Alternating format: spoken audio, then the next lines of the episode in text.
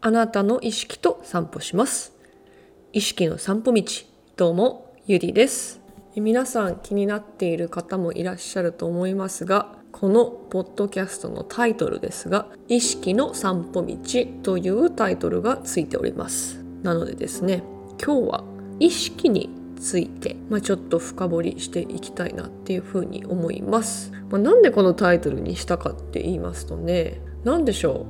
う。昔からなんでしょうね。大学時代ぐらいですかね。ちょうどまあ10年15年ぐらい前くらいからですかね。意識無意識という言葉とその感覚についてふとこう何て言うんですかね。疑問に思ったというか要はなんかこう意識している時と無意識にこう何かをやっている時って明らかにこう時間の流れであってたり自分を取り巻く空気の流れであったりはたまた周りの動きの見え方であったりそれがこう変わるんですよね。で意識している時っていうのは時間の流れっていうのがものすごくこう遅く感じる瞬間であったりこう思考がこう入ってる時間っていうんですかね例えばまあアスリートというかまあサッカー選手なのでこの意識して何かをこうトレーニングする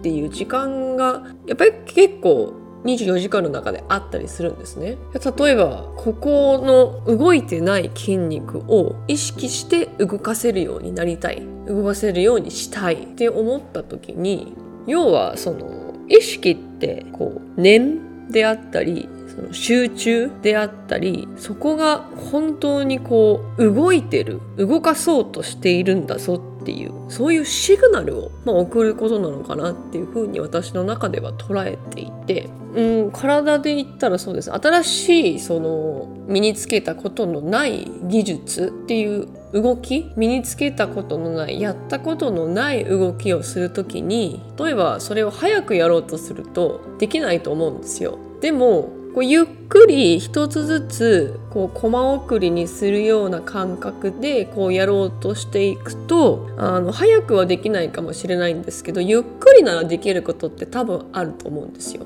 でそのゆっくり何かをこう意識して動かしていく自分の体を通して身体活動をしていくっていう時にこの意識っていう言葉がものすごく私の中では重要な気がしていてやっぱり人間1日のうち9割以上は無意識に動いているっていうふうに言われていて、まあ、例えば朝起きたら皆さん何しますかって言った時に、まあ、自然とこう、まあ、トイレに行ったりだとか、まあ、コーヒー入れたりだとか電気をつけたりだとか皆さん自身考えないで自然とそうしてる行動ってあると思うんですよ。それが無意識にやってる行動なんですね。要は自分の習慣習慣になっていることで結局この習慣っていうのが自分のキャパを決めていたりするんですね。その自分の発揮できる能力。この習慣力のこう質を上げていくためには無意識にやってることを意識し直してあえて私はこれをやる。じゃあ今日は朝起きたらトイレに行くぞって言ってトイレに行くだったりだとか。今日はスクランブルエッグを作るぞって口に出してスクランブルエッグを作ったりだとかそうやってあえて口に出してあえて、まあ、口に出さなくても一回その動作をやる前に自分でしっかり頭の中で思考してからその作業をするっていうことを繰り返していくと、まあ、3日1週間3週間ぐらい経った頃にはそれを意識しなくてもできるようになっていくんですね。これはまあ私の経験上の知恵というか、私は大体こう新しく習慣を作ろうとすると大体こう体に染みつくまでに3週間ぐらいはかかるかなっていう感じなんですね。まあ、ものによっては3日ぐらいで習慣になっていくものもあるんですけれども要はその自分の行動変容を起こしたい時にそうやって意識をするっていうことがものすごく重要だなって私の中では思っているのででその意識っていうのは見えないエネルギーだと思うんですね。なのでそこはあの頭の中にあるのか体の中にあるのかまあ、量子力学的な世界になってくると思うんですけどその自分が意識していることっていうのは確実にその外の世界に現実として現れる、えー、っていうふうに思っているのでというか感じているので、まあ、とにかくその自分の意識してやっていること無意識にやっていることを逆に意識してみたりだとかそういうことの繰り返しをこうしていたりだとかまあ、昔そういう実験をよくやっていたんですけれども、はい。で、まあ、このタイトル、意識の散歩道、うん、なぜこう散歩道にしたのかっていうところなんですけれども、まあ、私の意識、皆さんの意識、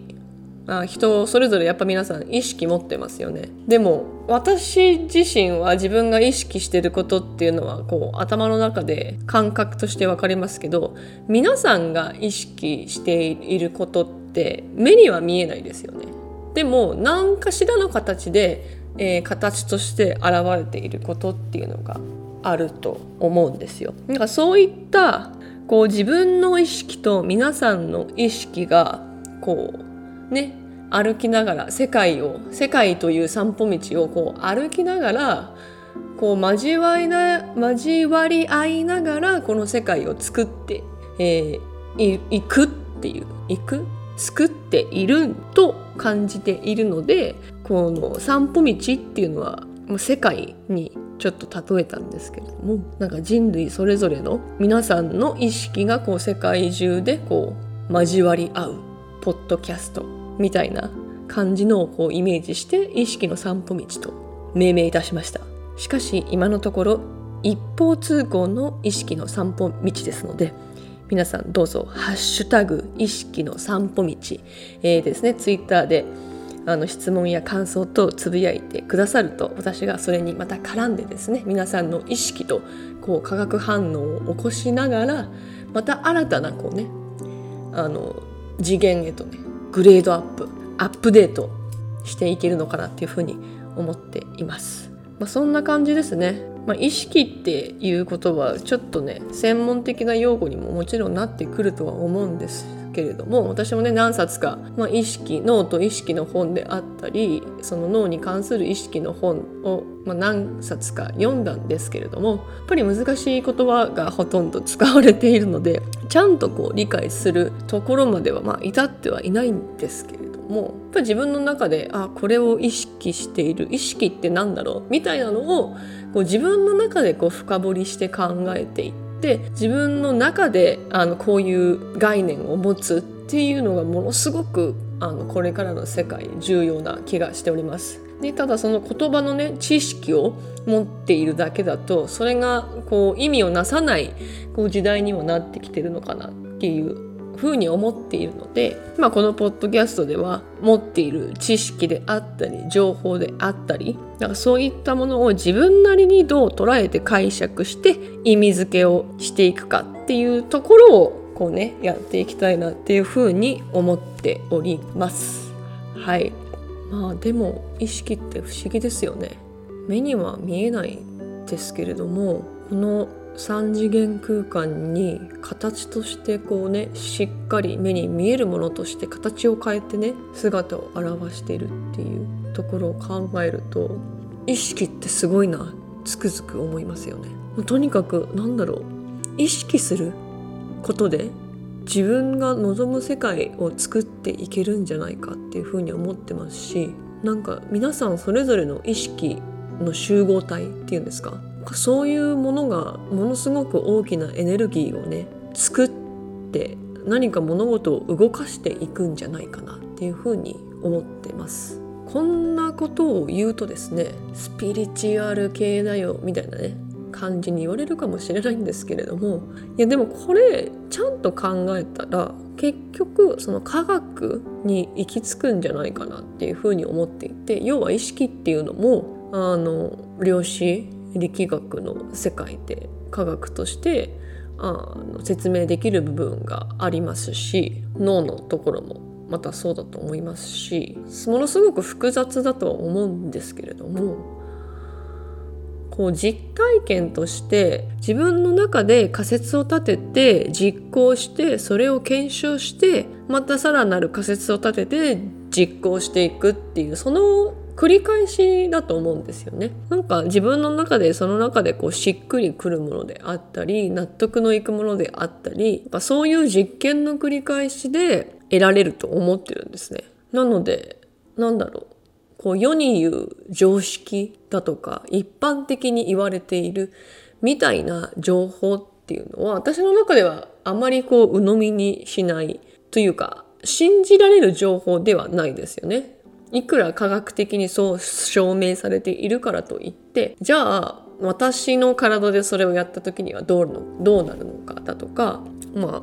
精神状態によっても変わるかもしれないしその住んでいる環境であったりだとかこれまでのね育った環境とかも全てを含めた上であの同じことをするってなった時に多分前提条件がかなりこう変わってしまうのでまあ科学で証明されているっていうことですらそういう前提条件が変わってしまえばそれが覆されてしまうみたいなところにもなっていくと思うので、まあ、これはちょっと意識の話とはちょっと関係ないかもしれないんですけれどもなんかそういった自分の中であの信じられる情報を作っていくためには意識をするっっていうことがねものすごくこう重要なんじゃないかなっていうふうに思っています。はい。